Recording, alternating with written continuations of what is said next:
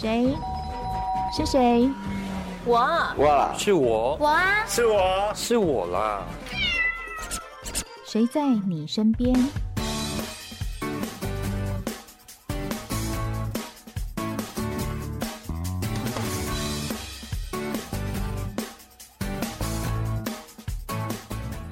听众朋友您好，欢迎收听今天的节目，我是梦萍。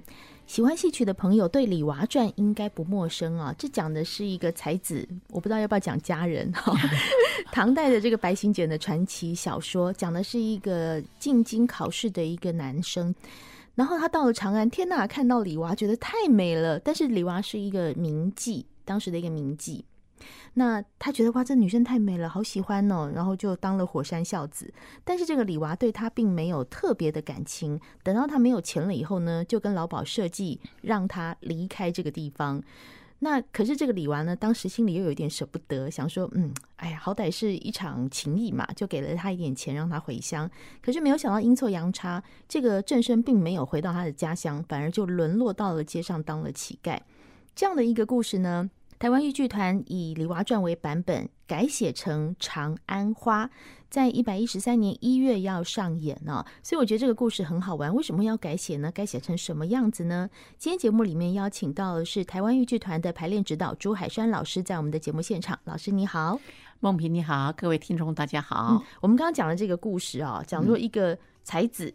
不一定是家人，但是他最后还是有点情谊。然后我们就请文化大学的刘慧芬教授来改写，来重新解读这个故事。对，这里面的李娃有变吗？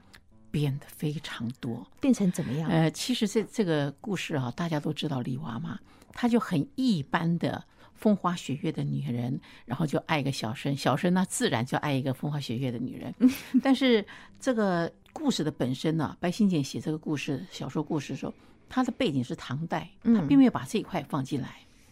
怎么说呢？背景是唐代，没有把它放进来，是说当时这些人对，对他没有把这个背景，他们那时候社会的风气啊，跟一些的规矩放进来。嗯，嗯，然后。还有一个就是慧芬老师，她也觉得哪有风花雪月的女子没看看了一个男的，好像看了多少男人呢？这这云河到底有多特别啊？看了中就就爱上他了，然后两个就是爱的死去活来，就是门不当户不对的，嗯嗯就是这样故事嘛。嗯，所以他这次把它改变。要特别讲的就是说，白新简他是在唐代的时候写的这个书，嗯，但是他就写的风花雪月，他没有把唐代的背景写出来。所谓的背景是什么？唐代他在那个唐代，其实他跟这个胡汉呐，嗯，其实有已经融合了。所以胡汉就是胡人有像汉人，汉人像胡人，所以在服装上面穿的也都比较 open 一点，嗯，比较华丽，比较华丽，像低胸啊，对，低胸啊。都没有护领啊！哎呦，好性感哦！然后还有就是，呃，女人的女权也比较有一点的出头。你像上官婉儿啊，这些才华女子，那武则天更不要讲了。对。然后在长安城那个地方，那时候的首都嘛，在这个地方，其实那时候的妓女不像我们所知道的，她妓女其实是公认的，是有工牌的。是。然后他那边的妓女每一个真的是卖艺。就是他们必须要有点才华，要会跳舞啦，会唱歌啦，哈，一定要有点才艺，不然上不了台。没错，所以那时候的世子啊，这些的学子，就是我们讲的这些有小稳的公子哥儿，就带哎，像李白这一类的，带一个这个女人出场，是觉得很有面子。就当时并不会觉得说是什么低下的事，而是觉得说我带了一个有才华的女子出来，对对对对，带我有才华的是很有面子的，他带得起。那时候呃也有公的，但也有私的。我一听慧芬老师跟我们讲，我说哦，我说我知道了，公的是讲说呃，公家来办这个，对，他是有这个的。哦，私就是民间吗？我说我把它讲好，把它分得很清楚的话，我说啊，就跟我们现在大学有公立跟私立一样的。哎呦，我的天哪，比喻不好。但是他那是女人，他。他们所有的公子哥，尤其尤其是有官有学位在身上的，他不可以跟这些妓女发生关系哦。哦，只能带出场说有面子，对，但是没有身体上的那种肌肤之亲，不可以。哦，而且会被关，会被关，对，就说是犯法的意思，就犯法。哦，所以他他这个层面是很严的。然后私立的更贵。现在念私立大学比较 贵，私立的更贵。李娃就是属于私立哦，这样子。哎，可是我想问，公立跟私立的这个名妓呀，嗯，会有差异吗？比如说私家的比较好，或者是公立的比较好？那就看看他们自己培养出来的人才谁比较厉害了。哦，哦，了解了解，对对对对。哦，所以这些这些名妓是在这些公立学校或私立学校里面培养的，哦，他们培养的，哦，对，培养，所以个个都是这个书画琴棋啊，哈，都都来的。所以这一点看起来他们是其实是。蛮有地位的，是，所以他带一个这种妓女出出门的话，妓女很有面子，这些子弟也很有面子，也很有面子。好，好像讲的是很 open，但是他们有一条法规，他们的良民跟贱民，妓女还是把它分为贱民哦，他们是不能通婚的哦，所以地位还是不高的。对对对，比如说他是一个名妓，虽然名满京城，但是他不能跟高官结婚，没错，没错，而且是也是犯法。如果结婚是犯法，犯法。哎，我好奇了，如果纳进门来当妾呢？都不可以，也不行哦，绝对不可以。哦，你想想看，带他出门，你都不可以跟他有有关系的。只要你是一个围观者，是被知道，绝对的就会。所以他们的真的是卖艺不卖身，了解。所以郑元和到了这边的时候，他是真的他住进去，然后也有点半熟的，好像是把。李亚仙给包包养了一样，嗯嗯，但他带的钱毕竟有限嘛，是，到最后就会被被 被昌家赶出门，不被李娃唾弃，也会被这个 嗯嗯老板娘老鸨给给给唾弃。说你这人已经没钱了，还想来这边包养我的，所以设了计。但这个时候的李娃，他在这个阶段，他其实他就处于一个，其实才看出来。郑元和跟很多很漂亮的男人是不也不太一样，哪里不一样？他很纯情哦，钟情于他一人这样子。对，他是钟情他一人，哦、然后也在谈吐各方面，因为他爸爸毕是他毕竟是个是个有学问的官，非常有学问的官，嗯、对，所以家家世是那时候有拍极品极品，他爸爸就在三品以上的大官大官，嗯，所以。谈吐都有他，他真的不是喜欢风花雪月，他就是喜欢李亚仙。所以，所以李亚仙在这个时候有点被这个郑生，他叫就郑元和就感动了，有点被他感动。嗯，但是李这个李亚仙有别以以往的李亚仙，就什么呢？他很很知道自己的身份，也很知道这个国法。哦，我懂了。如果他让这个郑雅仙一直在他身边，那但是他又不可能跟他结婚，因为这样会犯法，他会害这个男的犯法。对对，他心里有一点觉得不行，很有可能是抄家。哎呦，这么严重？对对对，所以他就做了一这个，他跟老鸨合力把他赶出来。其实是不是有一点？其实是老鸨找了另外一个他的姐妹，然后经过雅欣同意，他心想也对嘛，我我们也总不能这么白养。但是李雅仙的意思就是有心有意。我自己挣他几百两，你们要给他，嗯嗯，就骗他说我去求子，这样把他赶出去。他总是不不要让他流落街头，是让他赶快回家呀，或者是他有一个钱，有个路，有个盘费在，他比较放心。李亚仙心想，也让他断了这个念头，说好像他跟他们串通的。要哦，就是我，我狠心决意，他不是真的狠心哦，所以他其实是为了他好，就是李亚仙其实是为了郑生好，对，然后设了一个戏，这样让他回去。对对对。那这一次我们李娃传改了以后，你刚刚说跟本来的不一样，对，是哪里不一样？嗯，不一样啊，本来李娃就是个痴情女子，嗯，然后在这个戏就有有别，就跟一般的传统我们演的那个风流那个风流女子一样，都会。哀怨呐、啊，怨自己这个身世不好啊，或什么。这个李雅仙她没有，所以她看到正生的时候，她特别觉得自己不要不能再放感感情进去了，因为这是个无头路。我刚刚讲，这不但是家法不容，是国法也不容。对，所以这个意思是不是说，我们改编过后的这个李雅仙李娃，她是已经比较理智型？对，我可以讲说，这样这出戏里面以前看的就是爱呀、啊、情啊。这个是李亚仙在这个在这出戏里面，他为什么叫长安花？他已经突破这一点了。嗯，他后来救郑元和也并不是想跟他重新修好。他看他已经落魄街头，被他爸爸打得快要死了。嗯，他想他是为了我这么一个纯情少年，为了我变成这个样子。所以有没有一点意思是说我离开你是为了你好？对，但是没想到，嗯，你却流落，而且会冻死他就觉得他有这个义务把这个男人给救活。所以后来他有没有救他呢？稍后我们要再请我们朱海山老师来为我们解析一下。哎呦好想剧透又不想剧透。休息一下再回到我们的节目现场。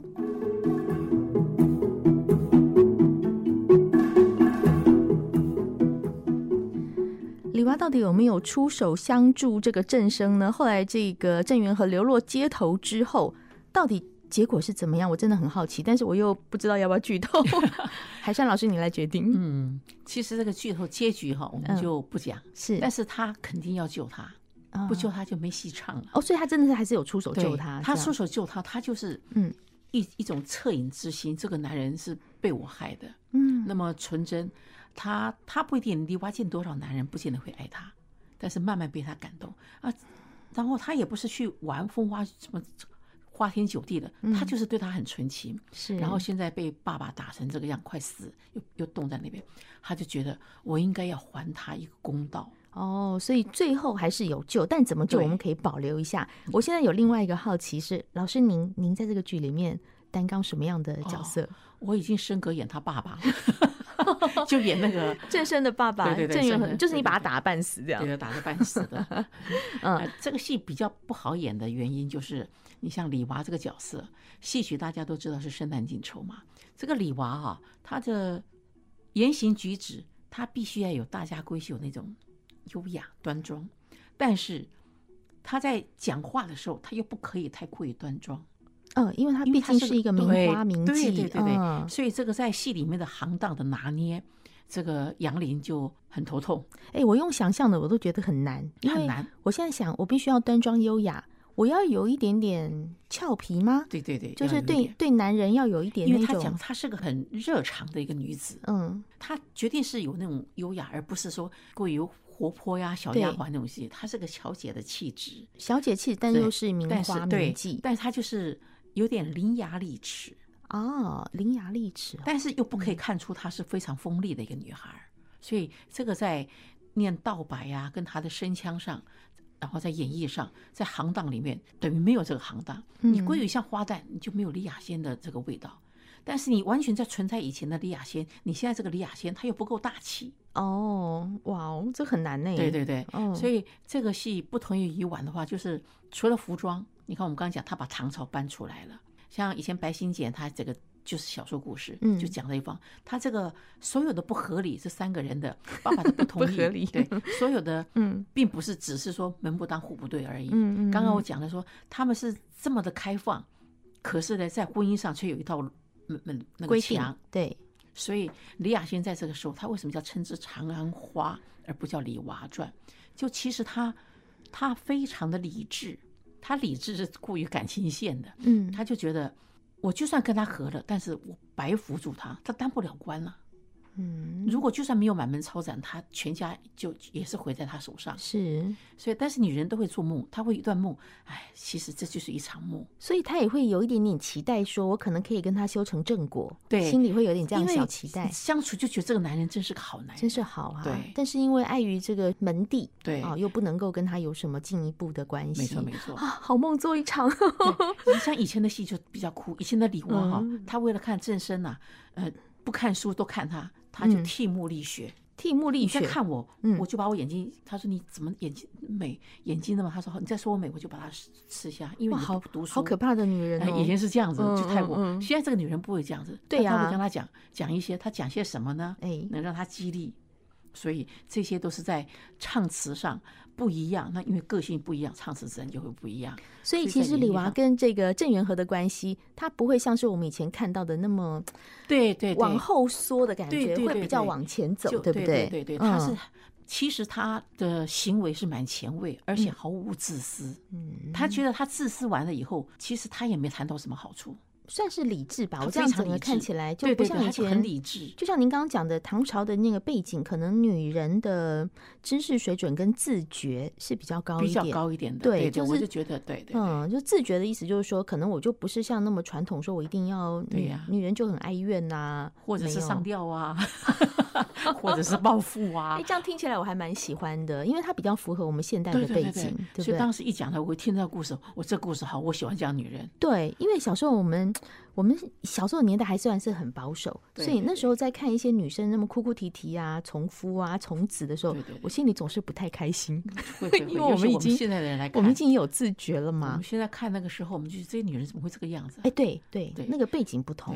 其实就像我那学生听到我们小时候练功有多苦，那学生生就一点了，说你干嘛这么辛苦？啊、对，你不会跑啊，你不会假装不会被退学呀、啊？所以真的是年代背景不一样。一样所以当我们去看一些戏的时候，如果我们可以稍微把那个角色的内在多拿出来一点，对对对对，它比较靠近现在我们的想法，那看起来更共鸣度就更高。其实你就、嗯、大家会想说，哎呀，那种轰轰烈烈的爱情多好。其实有时候轰轰烈烈，它的别别一面哈，嗯，其实更感人。是啊，他虽然没有替母啊，也没有要自杀，不要这样子，对对对，对不对？所以到最后，他们到底是嗯呃，从了爸爸的无奈，还是郑元和当然是执着，我一定要娶她。对，我心里有今天是他。嗯，然后李亚仙这种不舍，但是必须放弃，到底选择哪一条？所以这三三条路，其实我们到上个月在读剧的时候哈，都还很揪心。嗯，老一辈的纠结，当然要在一起的。年轻的在一起说，呃，要在一起在一起。可是你真的退后一步想，因为这已经不再是家规，而是有国法。对，所以那爸爸他只能无奈。其实这里面的爸爸反而不会像以前死咬的不认。一听到哇，这个女人这么了不起，可是没办法，国国法摆在那边。所以是个家庭剧，但是他其实讲的他那个时代的背景的故事，其实是决定是不可能发生的。所以李雅欣也有小女人的美梦，但是呢，她还是最后豁达的，觉得我应该这样子比得到的更多。所以你这个爸爸其实内心戏也挺多的，哎，真的还蛮多的。虽然你把他打的半死，每一场都是发抖。我说我演这出戏会会中风。所以从很多不同的角度来看这个戏，刚刚海山老师讲说，从爸爸的角度来看，对，我刚刚突然想，如果我是爸爸的话。那我我面对儿子的这样一段感情，那怎么办？打他，然后又要又觉得这个女生也没有那么的，不像以前我们对女生那个铭记，觉得你一定是骗钱的，又没有那样的感觉。对对，所以这个戏的亮点还蛮多的耶，真的是蛮多的。嗯，老师觉得还有什么可以推荐给我们听众朋友的？呃，这出戏还有一个不同以往，就是他为了合乎剧情啊，他的唱词啊哈，不像我们豫剧点都是很白的，他都是比较稍微文言文一点。然后在唱腔上面哈，不会为了要叫好啊，每个都甩腔甩的，就是特别去卖弄，他会都合情合理的，很很轻快的这样子给他唱完。所以可能叫好的地方不多，但是有时候一出戏，我觉得像我是演小生的，常常讲，一些刘玉玲刘老师常讲，小生的好不在手头好，在口头好。哦、嗯，我觉得有些戏也是，他不在手头好。你说哇，翻的跟头好棒好棒，但是下来我都忘记他是他是，反正他就是很会翻。哦，唱的好棒好棒，嗓子很高，但是你对他的这种情呐、啊，声情并茂，有时候你就都在身上面被抢过去了，哦、情上面就没有了。所以我们可以慢慢的看一下这个没有这个高音啊、花腔啊，特别特别的。然后你去看看看这些词句，然后看他的声腔，他其实他的声。我说他的声情是变成他的深情，他的很从内在的把它唱出来。嗯，我不应该这样子。可是我好想当官太太哟。可是又什么，都是很很很女性。当然说，哎呀，其实这种我做做梦就算了。嗯，所以其实这个戏的亮点很多。我当我看到台湾豫剧团呢把《李娃传》改编为《长安花》的时候，我就觉得说，嗯。尤其是女性的一个想法，我们可以在戏里面看到很多，或许来反思我们自己。看戏就是看人生，我觉得最好看的就是这一点。所以欢迎听众朋友，一月份他们的演出在一月份，可以上网去查一下《长安花》台湾豫剧团，有更多的资讯。今天谢谢您收听我们的节目，也谢谢台湾豫剧团的排练指导朱海山老师来到我们的现场，谢谢您，谢谢梦萍，谢谢您收听《谁在你身边》，我是梦萍，我们下次见喽。